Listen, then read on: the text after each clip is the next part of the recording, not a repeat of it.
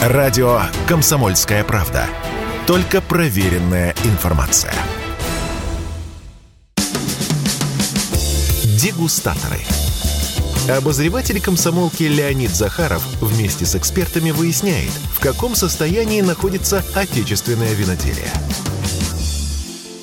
Здравствуйте, дорожайшие радиослушатели. Это снова программа «Дегустаторы». Сегодня у нас, можно сказать, э, ну, назовем так, экстренный выпуск, потому что мы будем сегодня дегустировать не конкретные продукты, как мы привыкли уже, а мы привыкли к тому, что в основном мы ведем беседу о проблемах отечественного виноделия. Сегодня будем дегустировать ситуацию с ресторанным бизнесом в столице. И по этому поводу удалось нам звонить в студию человек, который про это дело знает все. Это омбудсмен по ресторанному бизнесу, по делам ресторанного бизнеса Сергей Миронов. Здрасте, Сергей. Добрый день. Рад вас снова видеть, на этот раз уже в нашей студии. Значит, надо иметь в виду одну такую маленькую деталь. Сергей Миронов не просто омбудсмен по ресторану, он еще, ну, скажем так, он практикующий омбудсмен, поскольку рестораны мяса и рыба – это тоже его затея, и он знает, э, о чем нужно говорить, можно сказать, на своей шкуре используем такой грубоватый термин. Ну что, начнем, Сергей? Да, конечно. Ну вот смотрите, ситуация-то у нас сейчас, как мы знаем, в ресторанном бизнесе непростая. Эм, насколько она отличается от той, которая сложилась, когда начался ковид? Она другая. Она другая. У нас э, вот все наши вот эти вот кризисы, мини-кризисы э, отличаются. Каждый отличается один от другого. Каждый раз на что-то новое. Я в ресторанном бизнесе всю жизнь, поэтому я там помню эти кризисы, начиная с 98 -го года. А сейчас, если сравнивать с ковидом, э, в принципе другая ситуация. То есть в ковид у нас было все очень просто. У нас сначала пропал гость, потом рестораны закрыли, потом ввели ограничения. Ну, куда проще, да. То есть здесь э, просто снизился поток потребителей, а тот потребитель, который ходил, он как бы ну, тратил те же самые деньги. Отчасти это переместилось в доставку тогда, доставка была нужна не всем – Тут вот момент тоже такой важный, надо, надо я напомню о нем. То есть пандемию, да, да, обязательно, обязательно. когда в пандемию говорили о том, что рестораны начали зарабатывать на доставке, в этот момент пошел такой перекрой ресторанного рынка. То есть агрегаторы доставки стали зарабатывать огромные деньги, и те рестораны, которые специализировались на доставке, а это все-таки в основном пицца, суши и бургеры, угу. стали зарабатывать гораздо больше в то время как те рестораны, для которых, у которых ну, нормальное гастрономическое меню, которое, по сути, не подлежит доставке, стали терять, то есть отдавая своего гостя именно тем другим ресторанам. То есть пошло такое перестраивание ресторанного рынка, и сейчас идет обратное перестраивание постпандемийное, потому что доставка неизбежно падает, люди как бы стали все-таки ходить в рестораны, и ну, тут есть целый ряд причин падения доставки. Сейчас все возвращается обратно. Так вот, чем отличалась та ситуация от этой? Там просто пропали гости. Угу. Сейчас отчасти снизился поток гостей, отчасти э, стал падать средний чек, ну, потому что люди пытаются меньше оставить. Рестораны при этом поднимают цены, потому что поднимается исход, исходный продукт, и средний чек да, да, этим да. так или иначе балансирует, возвращая его обратно, падающий средний чек, под, под, поднятием цены. Ну и важный очень момент – это себестоимость. Себестоимость летит вверх. И ресторану очень сложно под нее подстроиться. Ведь магазину гораздо проще. Он просто поменял цену на полке или просто не поставил какой-то товар. А если какой-то товар не пришел в ресторан, или цена на него прыгнула в три раза, ресторан не может так сделать, потому что этот товар входит, а это ингредиент большого количества блюд. Его все равно надо брать, даже по более высокой цене. Он... Что означает? На выходе более высокую цену в чеке, правильно? А, к сожалению, не сразу. Для ресторана, к сожалению, к счастью, для потребителя. Потому mm-hmm. что ресторан не может вот так щелчком пальцев поменять меню. Это огромное количество процессов, это переработка, это перепечатка, это изменение, это некое прогнозирование реакции потребителя. Потому что если вы вчера пришли и блюдо стоило 100 рублей, а сегодня 200, вы можете развернуться и уйти. Ну, тут можно не прогнозировать, реакция будет, в общем-то, понятная, да? Ну, прогнозировать... Надо скорее прогнозировать, как с этой реакцией работать, да? Или вообще стоит ли поднимать эту цену? Вот в чем дело. Потому что ресторатор как бы понимает, что он с этой реакцией и не отработает до конца. И он говорит, ладно, черт с ним, пускай пока цена будет старая. Угу. А потом, когда заканчивается месяц, бухгалтер приходит к ресторатору и говорит, а у нас минус э, полтора миллиона. Как? Ну вы же цену не подняли, но я не мог ее поднять. То есть вот эти процессы, они очень сложные. И если бы цены стабилизировались, так или иначе, можно прописать, разобраться, но нет стабилизации. А цена не стабилизировалась. А доллар откатился обратно, мы понимаем, что, ну, наверное, все, завтра цены будут нормальные, цены меню не надо менять. А цены продолжают расти, несмотря на откат доллара вниз. А некоторые, наверное, продукты продолжают исчезать. Есть а, такое что-то ведь, да? Нет продукта, который исчез до конца. Есть продукт, на который цена возросла в несколько раз, потому что продукт все равно привозят. Давайте я поясню. А есть продукт, который возит крупная компания, крупный поставщик. Вот крупнейший, да, он возит какие-то станки, он возит какое-то оборудование, ему перекрыли, и все, все встало. А, в Хорике работает огромное количество мелких предпринимателей. Мелкие предприниматели, они как муравьи, они себе дорогу все равно найдут вокруг, э, вокруг страны, вокруг всего мира, как бы с помощью новых компаний, которые они откроют в других странах, которые будут не российские. То есть они себе вот, э, вот эту дорожку они протопчут. Вот эта мелочь, как бы ее невозможно зажать в рамках, но цена растет. Вот вы, да, все, вы пока говорите, а уже так счетчик так тик, тик Конечно, тик, конечно. Вот все, что вы сейчас говорили, другим путем, там сразу мерещится Северный морской путь какой-то, ну, условно Сухогрузы, говоря. да, пошли да. сухогрузы, место и транспортировки, да, и тут, а, тут же тоже работает работает фактор. И то, что в плюс на сегодняшний день, что это мелкие предприниматели, они дорожку протопчут, а есть и минус, они нерегулируемые. То есть ты протоптал дорожку, ты привез товар, который… И ты предъявил свои Конечно. права на, форму... как... на формирование Конечно, никто же не мог его привести, да. Но угу. и здесь, понимаете, какая вещь? А, допустим, логистика. Допустим, килограмм тебе обходился доставки в 30 рублей. Угу. Допустим. У тебя выросла логистика в два раза. Килограмм стал стоить для тебя из-за твоих окружных путей 60 рублей но ты его доставил. А сам продукт стоил, допустим, 1000 рублей. То есть он подорожал на 30 рублей всего. Угу. Но всего того, что ты эксклюзивен уже, ты его продаешь за 2. Угу. Вот в чем дело. А почему он эксклюзивен, тоже поясню. Потому что, допустим, товар, ты брал его раньше вот в этой стране. Эта страна как бы все, тебе больше его не продает. Ты нашел его в другой стране. Страховая компания отказалась страховать риски. Западная. Ты ищешь страховую компанию, которая тебе застрахует. Нашел, отправил деньги. Деньги банк заблокировал. Заблокировал, ты их ни туда, ни сюда. И вот как бы вот одно, второе, третье. И когда ты смог все это обойти, предприниматель уже хочет серьезно заработать, потому что он все это обходил, рисковал, а, искал пути для того, чтобы получить уже какую-то дополнительную прибыль. И вот с этой дополнительной прибылью товары приходят. В тот момент, когда этих муравьев окажется слишком много, которые смогли это все обойти, угу цена неизбежно поползет вниз, потому что они будут друг с другом конкурировать. Но пока из-за вакуума товара, из-за искусственного ажиотажа, потому что мы с дуру многие закупаем впрок, создавая вот этот ажиотаж и этим самым поднимая себе да, цену. Знакомое чувство даже на потребительском уровне чисто. И рестораны делают то же самое. Естественно. Завтра пропадет, давай закупимся, пока есть. Угу. Давай купим еще тысячу бутылок вот этого вина, пока оно есть. Соответственно, это создает ажиотаж и поднимает цену. Ну, давайте так. Значит, видимо, смириться нужно с тем, что, по крайней мере, на обозримом будущем э, мы будем сталкиваться с ростом цен на эти продукты и, видимо, с э, увеличением э, чека в ресторане, так? Неизбежно. Неизбежно. Чек да. неизбежно будет расти. Кому в этой ситуации, каким категориям ресторанов будет труднее всего? Я много слышу из разных источников о том, что практически безвыходном положении сейчас оказались японские рестораны. Там очень много продуктов, которые, ну, без которых, грубо говоря, блюдо японской кухни приготовить будет сложно. С другой стороны, допустим, проблема тунца решается сменой э, места его добычи, грубо говоря, это будет тунец э, ланкийский, индийский какой-нибудь, но он все равно будет, ну и так далее. Вот по поводу японской кухни, что вы думаете? А, давайте я вам вообще всю картину покажу, Давайте. и мы потом пойдем к японской кухне. А у кого сейчас потери? А, сейчас потери в первую очередь от тех ресторанов, которые всю пандемию проскочили. Это дорогие, очень дорогие гастрономические рестораны. Всю пандемию они чувствовали себя прекрасно, потому что их потребитель продолжал есть и продолжал у них оставлять деньги.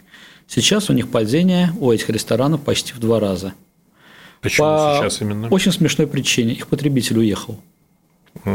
Их потребитель временно спрятался за границей. Они прогнозируют, что проблема у них на несколько месяцев, потому что их потребителю надоест сидеть э, в Израиле, в США там, или, в какой-то, или на Мальдивах, и он неизбежно вернется, понимая, что ничего страшного не происходит, как бы, и можно ехать обратно. Это смешная причина, но она есть. То есть они восстановятся. А следующие рестораны, которые мы рассматриваем, это такой средний ценовой сегмент, а, которым сложнее всего. Они человекоемкие, у них огромное количество сотрудников, у них большая аренда, и любое падение спроса, любое падение, любой откат вниз, любой прыжок в экономике для них очень болезненный. А в тот момент, когда они поднимают цены, если они поднимают цены, их потребитель перестает ходить, потому что у их потребителя не поднялась зарплата, у него не вырос доход пропорционально ценам ресторана. Если они не поднимают цены, то у них э, их косты не позволяют им работать.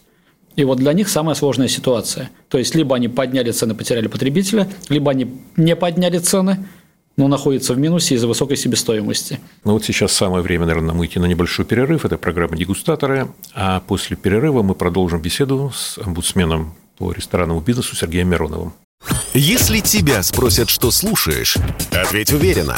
Радио «Комсомольская правда». Ведь Радио КП – это самые актуальные и звездные гости. Дегустаторы. Обозреватель комсомолки Леонид Захаров вместе с экспертами выясняет, в каком состоянии находится отечественное виноделие. Программа «Дегустаторы» снова в эфире. Сергей Миронов, омбудсмен по делам ресторанного бизнеса передо мной. Продолжаем наш разговор. А следующий ценовой сегмент, к которому мы приходим, это уже фастфуд. Вот у них на самом деле я прогнозирую, что все будет очень хорошо. Почему? Потому что, во-первых, а, потребитель, когда уходит из среднего ресторана, среднего ценового он сегмента. не пойдет вверх. Конечно. По, он, лестнице, да. он откатывается вниз, он откатывается в нижнюю ценовую категорию, которая ему по карману. Он откатывается в фастфуд. Сам потребитель фастфуда очень редко куда-то откатывается, потому что фастфуд – это такой лоу-кост, он давно сделан так, что на фастфуде поесть дешевле, чем дома. По целому ряду причин. Ну, то есть, попробуй дома сделай бургер и посчитай, во что он тебе обойдется. На фастфуде он дешевле, чем если ты его приготовишь дома. Купишь мясо, провернешь фарш. Поэтому с фастфуда люди и не уйдут домой, и он получит дополнительный приток из, с остальной части ресторанного рынка. А теперь мы посмотрим отдельные категории. Вы сказали про японские рестораны. Там проблема не в тунце, там проблема в чилийском лососе. Чилийский лосось, раньше это была норвежская семга, потом она стала фарерским лососем, сейчас фареры стали напрочь, сейчас это чилийский лосось. На него цена прыгнула практически в два раза. Есть целый ряд объяснений. Это и логистика, это отказ компаний, где-то застрявшие деньги, а, стоимость топлива, которая там, их инфляция, их расходные части. В общем, все это сработало. Цена поднялась почти в два раза. Японские рестораны, основной продукт любого японского ресторана – это лосось. Его используется больше всего. И вот мы берем его как маркер. В тот момент, когда на него поднялась цена в два раза – на рис, который тоже не наш, а цена тоже поползла. То есть, по сути, японскому ресторану, чтобы остаться в той же экономике, надо поднять цену ну, не в два раза здесь, потому что есть и другие расходные части, которые у него не увеличились, а, скажем, на 50% они должны точно вырасти. Угу. Может ли японский ресторан, при том, что у его потребителя на сегодняшний день зарплата не повысилась на 50%, поднять цену на 50%? Нет. При этом как бы японские рестораны немножко избаловались в последнее время, потому что в пандемии они жили прекрасно. Японские рестораны жили отлично за счет бешеной доставки. То есть сейчас у него выросли косты, и сейчас у него упала доставка. И упала доставка очень серьезно, потому что она, как мы говорили до этого, есть причина падения доставки. То есть люди не боятся уже ходить в рестораны, и у него сразу с двух сторон, у японских ресторанов, вот этот удар. И куда они пойдут после этого удара с двух сторон, неясно. Отдельная категория рестораны, которые находятся в ТЦ. Из ТЦ ушли. Торговый центр, уточню. Да, да, торговый центр, да, да. Я извиняюсь на своем, я понимаю, своем, рестор... своем внутреннем ресторанном сленге, я пытаюсь его не использовать. Ничего, ничего. А, оттуда ушли а, арендаторы. Ну, все неоднородно. Потому что, допустим, торговый центр э, ЦУМ, там огромные потери, там все закрыто. Да. А торговый центр э, где-нибудь э, Перелева, Там и не было этих арендаторов. Там не было Индитекса с его зарами и чендемами, которые могли уйти. Там и, и даже Юникло не было. Поэтому у него как сидели вот такие вот мелочи, мелочные, небольшие какие-то арендаторы, так они и сидят. Но топовые ТЦ, а, по прогнозам, а, потеряли от 18 до 43 процентов а, площадей. То есть у них простаивает от 18 до 43 процентов площадей. Причем это лучшие площади, это лучшие арендаторы, это якоря, на которые люди шли. В ТЦ находятся рестораны и фастфуд. И вот тут, как бы, конечно, ресторан и фастфуд, который находится в ТЦ, он работает в достаточно значительной степени за счет потока, а не за счет как бы своего клиента, который идет на него. И у них потери тоже очень серьезные. Ну, смотрите, в период пандемии одной из проблем серьезных было как раз вот взаимоотношения между арендодателями и арендаторами. Что-то из этого э, сохранилось до настоящего момента? Какие-то вот похожие схемы, договариваются люди о снижении ставки арендной или просто уходят, потому что им самим просто невыгодно работать. А, не из-за не из, не из аренды, а просто уже по Единственное, что произошло, экономике. вот эти взаимоотношения, они конкретизировались. Uh-huh. То есть уже арендатор знает, что ему ответит арендодатель, арендодатель точно знает, чем ему придет арендатор. И если когда началась пандемия, люди не знали еще, как между собой взаимодействовать, сейчас они знают точно. Кто отказывал, тут продолжает уже отказывать уже на автомате. Угу. То есть, и кому отказывали, тут уже даже ничего не просит, понимая, что зря он туда зашел. А, безусловно, борются ассоциации, борются какие-то группы, какие-то э, арендаторов борются с арендодателем. Арендодатели, у них союзы торговых центров тоже как-то уже противодействуют. Э, и те, и другие идут в Думу, предлагают законопроекты, предлагают какие-то ограничения. Ну, то есть, ну, эта борьба, если она была хаотичной а в марте 2020 года, сейчас она уже вся понятна. Понятно, кто куда идет и кто кому что даст. Э, здесь уже уменьшилось количество этих писем. Э, да, кто-то из арендодателей идет навстречу, понимая, что да, он сегодня выбьет деньги из арендатора, но завтра у него нового арендатора не будет, и он идет навстречу. Кто-то идет другим путем, кто-то выбивает до конца с тем, что ну добью его, новый придет. И они определились с политикой. Кто-то выбрал такую хитрую политику. Я тебе ничего не дам, но ты пока не плати, я с тебя потом возьму. И появились рестораны, которые сегодня можно уже просто взять и забрать. Вот это звучит немножко как из итальянских фильмов, знаете, или из американских фильмов про итальянских ребят, которые примерно на таких вот договорных условиях строят отношения. Да, да. Ну, ты пока не можешь заплатить, ну, давай потом заплатишь. А можно в договоре туда внести, что я не нарушаю своих обязательств? Не, мы в договоре ничего менять не будем. Я же тебя не беру, не беру. А потом через полгодика ты мне должен вот эти деньги, плюс в договоре вот эти штрафные санкции – плюс проценты. И со всеми, Заплати, пожалуйста, и за со все. всеми этими бедами люди идут, конечно, к омбудсмену Сергею Миронову. Идут. Но тут омбудсмен, к сожалению, не всесилен. В чем проблема? А я, как омбудсмен, защищаю ресторанный бизнес от власти. Я не могу его защищать от другого бизнеса. Я не имею на это права. То есть, если у него у ресторана проблемы с Роспотребнадзором, с МЧС, с управой, с префектурой – когда какие-то действия власти незаконные или какие-то излишние требования, я как омбудсмен могу в это вмешаться. В тот момент, когда это спор хозяйствующих субъектов, у меня нет на это права. А проще сейчас стало решать проблемы защиты ресторана от действия властей? Постоянно мы читаем о многочисленных указах, постановлениях, о категорическом снижении неплановых проверок, ну и так далее. Где-то проще, где-то сложнее. Но в целом, если смотреть, то, конечно, проще. А, то есть, если когда-то чиновник, это вот ты приходишь к нему разговаривать, и напротив тебя сидит волк, которому сказали временно договориться с овцой. Ты себя так и чувствуешь, как овца, которая о чем-то договаривается с волком. Он сидит, слюна у него все равно течет, и он пока договаривается, но он тебя сожрет, как только сможет. Вот были такие ощущения несколько лет назад. Сейчас нет. Сейчас все-таки очень много вменяемых людей, очень много вменяемых чиновников. Бывает так, что наскакиваешь на каких-то вот таких вот, вот. Он сидит, он прямо, он все, он хищник. У него другие интересы. Он тебя смотрит, мне говорит, сказали, типа, вам помочь. Помогаем. Но вы там не злоупотребляете все равно. Но вы имеете в виду, когда время закончится, мы все равно все посмотрим и проверим. Есть а, позитивные тенденции. Вот такие люди как бы потихонечку меняются на адекватных. А многие не верят в то, что я говорю, но правда, они появляются. То есть я там, не буду в эфире называть чиновников, которые я считаю ну, реально адекватными. Приходит там новый э, руководитель департамента какой-то контрольно-надзорной деятельности, который к тебе приходит и с тобой разговаривает э, уже не так, что мне сказали посмотреть, что вас там не слишком наказывали, а, а Сергей, а реально какие проблемы? Вот как они обходят, как они пытаются обойти запрет?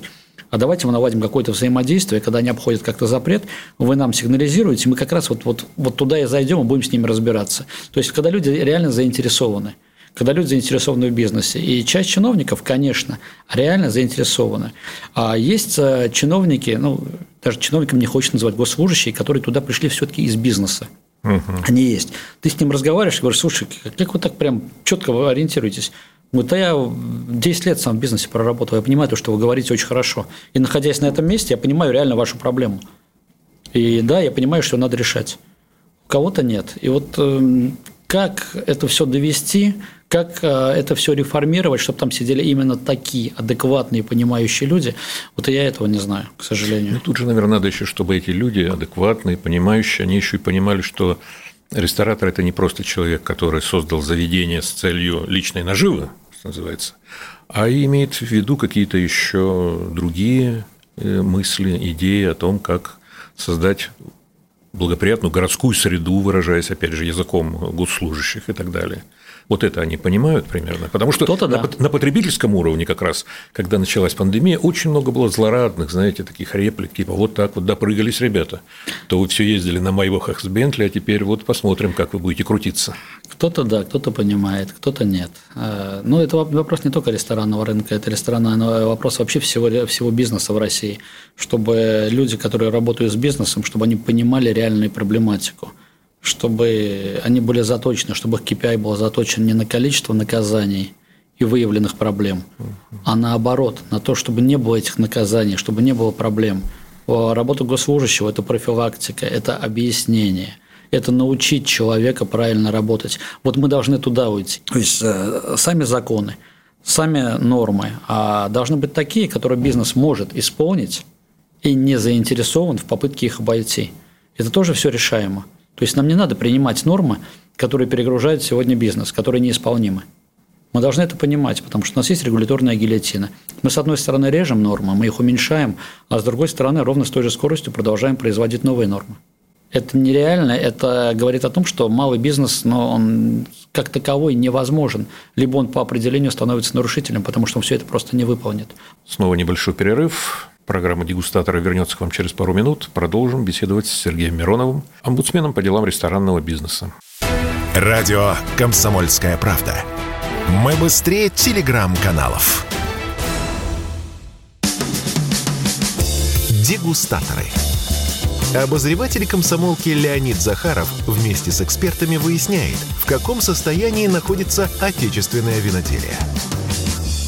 Снова в эфире программа «Дегустаторы». Мы продолжим беседу с человеком, который все знает о ресторанном бизнесе, поскольку работа у него такая – омбудсмен по делам ресторанного бизнеса Сергей Миронов. Незнание закона не освобождает от ответственности. Да, да, да, это очень хорошая фраза. Да. Незнание нескольких тысяч норм. Вечно зеленая фраза. Да. А вот эту норму как вообще исполнить? Я ее читаю, даже не понимаю, как исполнить. Мы тоже не знаем, потому что мы не законодатели, мы исполнители. Мы пришли, сделали свою работу, тебя наказали. Говорит, а как? А что я мог сделать? Не к нам. Твоя проблема. Да. И вот это все надо, конечно, поменять. Я как омбудсмен, конечно, прилагаю все усилия. Мы пишем законопроекты. Я вхожу в комитет там, по МСП в Госдуме. Я вхожу в огромное количество комитетов, если представитель огромного количества советов. То есть я пытаюсь а, максимально, ну, у нас несколько таких игроков на ресторанном рынке, которые пытаются это изменить. А пытаются изменить, конечно, там точечно для ресторанного рынка. И у нас, ну, есть, конечно, моменты, нам удалось убедить, убедить на сегодняшний день государство о том, что ресторанный рынок не может работать на НДС. То есть ресторанному рынку с оборотом пока только до 2 миллиардов обнулен НДС. То есть мы смогли да, это объяснить. Да. У нас изменены, конечно, критерии МСП, тоже мы смогли объяснить это. Объяснить, и мы нашли сверху, мы нашли э, среди госслужащих людей, которые адекватные, которые это понимают, и которые с этим согласились. Которые сказали, ну да, э, ведь мы сейчас помогаем только МСП, а ресторан выскакивает за критерий МСП прямо сразу. То есть, что такое МСП, критерий МСП для наших слушателей? Это оборот 2 миллиарда и 250 сотрудников – ресторан, если он достигнет выручки 2 миллиарда, у него будет в Москве порядка тысячи сотрудников, а где-нибудь там в регионах до полутора тысяч сотрудников. То есть он просто не попадает. Он уже при выручке там 300 тысяч, он уже вылетает из критериев МСП. То есть он как бы еще и малый бизнес фактически – а в лице как бы государства это уже крупный бизнес. Но не настолько малый, чтобы не обратить на него пристальное внимание. А, там и льготы, там и страховые взносы пониженные, там огромное количество mm. критериев, по которым новая МСП получает дополнительно. То есть мы смогли это объяснить, не смогли это показать. Так что работа в целом ведется ну, достаточно неплохо. Ну, то есть перспектива у нас есть все-таки, да?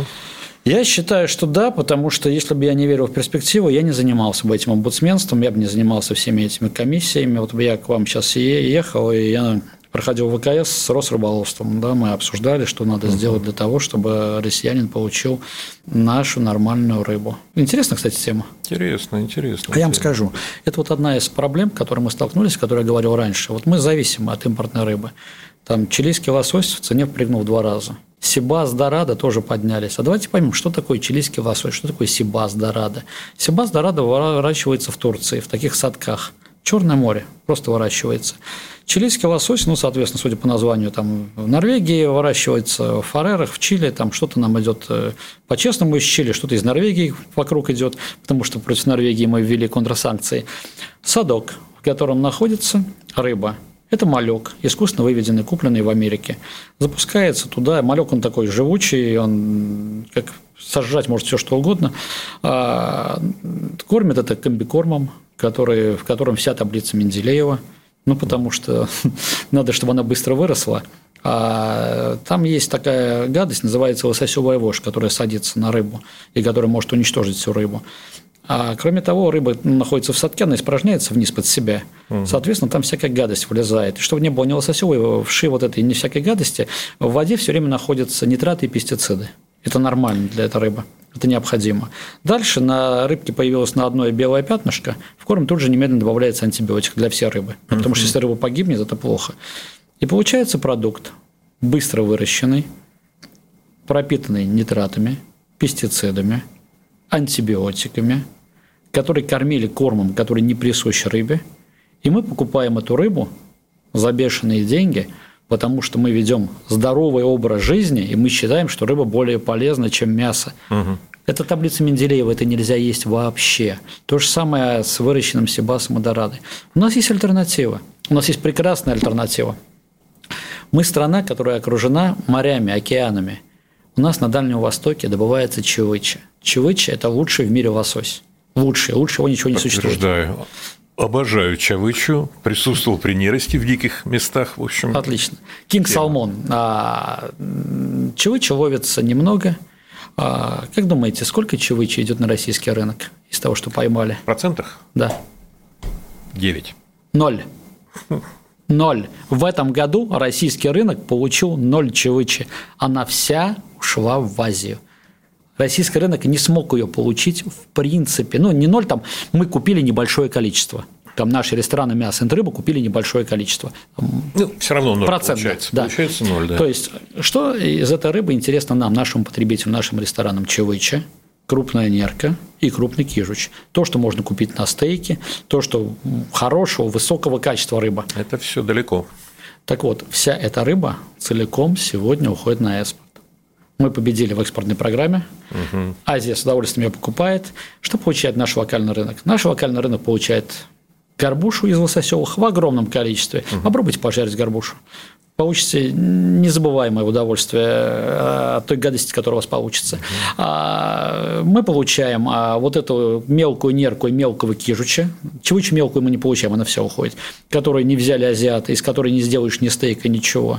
И мы получаем браконьерскую рыбу рыбу, которая зашла уже в реке. Она у нас есть, это браконьерская рыба.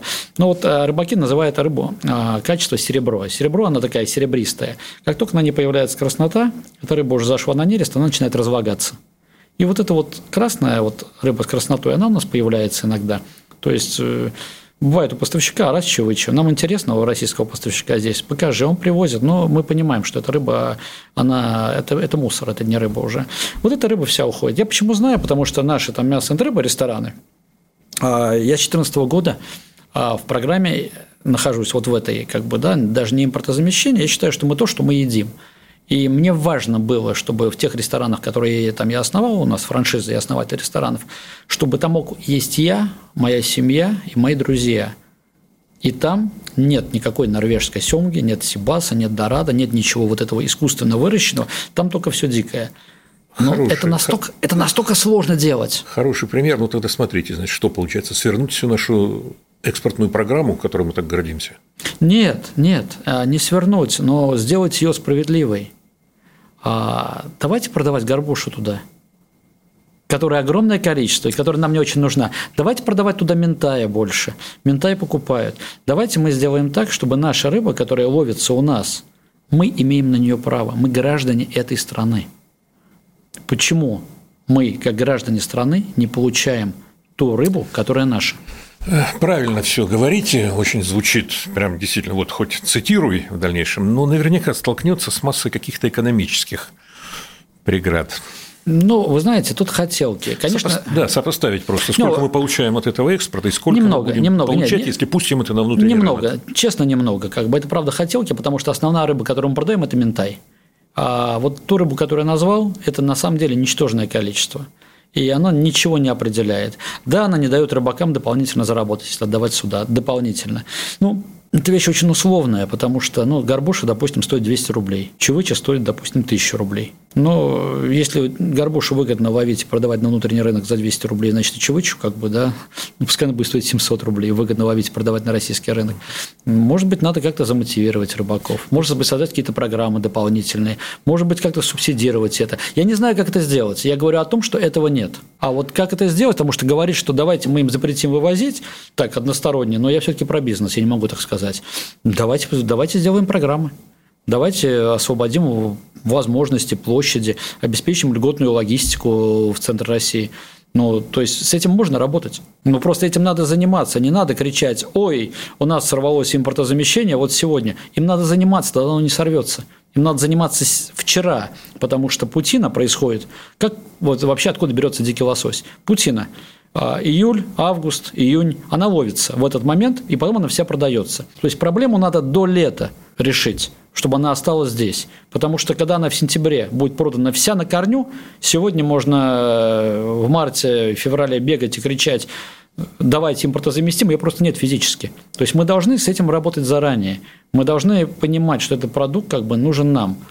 А, и вот э, выстраивать те взаимоотношения, чтобы мы не попадали в эту ситуацию. Потому что сегодня объективно чилийский лосось стоит, ну, если мы смотрим в цене, 2000 а, рублей, а прекрасный кишуч, который лучше его по всем параметрам, ну, за исключением того, что его надо научиться готовить, стоит 500 рублей. Только кишуча нет, он весь ушел. Э, Сергей, вообще вы можете себе представить такую картинку, что вот в частности ваши, допустим, рестораны э, целиком работают на продуктах отечественного они работают так. Не, я вас... не производство, а алкоголь. Я вас удивлю. Сейчас я вам развожу. А, рестораны «Мясо и рыба», а, мы взяли, правда, это направление, они работают на тех продуктах, которые продаются в России. Исключение составляют овощи, которых в России не хватает. Но это неизбежно, мы не производим те все. Это фрукты, которые мы не производим. И какие-то там компоненты, добавочки, небольшое количество. Все остальное э, в этих ресторанах, оно российское. Потому что там приоритет – Первая галочка приоритет – это чистый продукт, никакой химии. Вторая галочка – это Россия по, на которой ориентируются повара, директора, там, составляя меню. Это была программа «Дегустаторы». Благодарю за внимание. Прощаемся. Спасибо, Сергей, что навестили нас. Спасибо, что пригласили. Надеюсь, надеюсь продолжим. Я так, когда, когда мы беседовали, я уже обратил внимание на несколько тем, которые могут стать прям вот отдельными сюжетами в наших будущих разговорах. Ладно? С удовольствием. Спасибо. Всего доброго. Дегустаторы. Обозреватель комсомолки Леонид Захаров вместе с экспертами выясняет, в каком состоянии находится отечественное виноделие.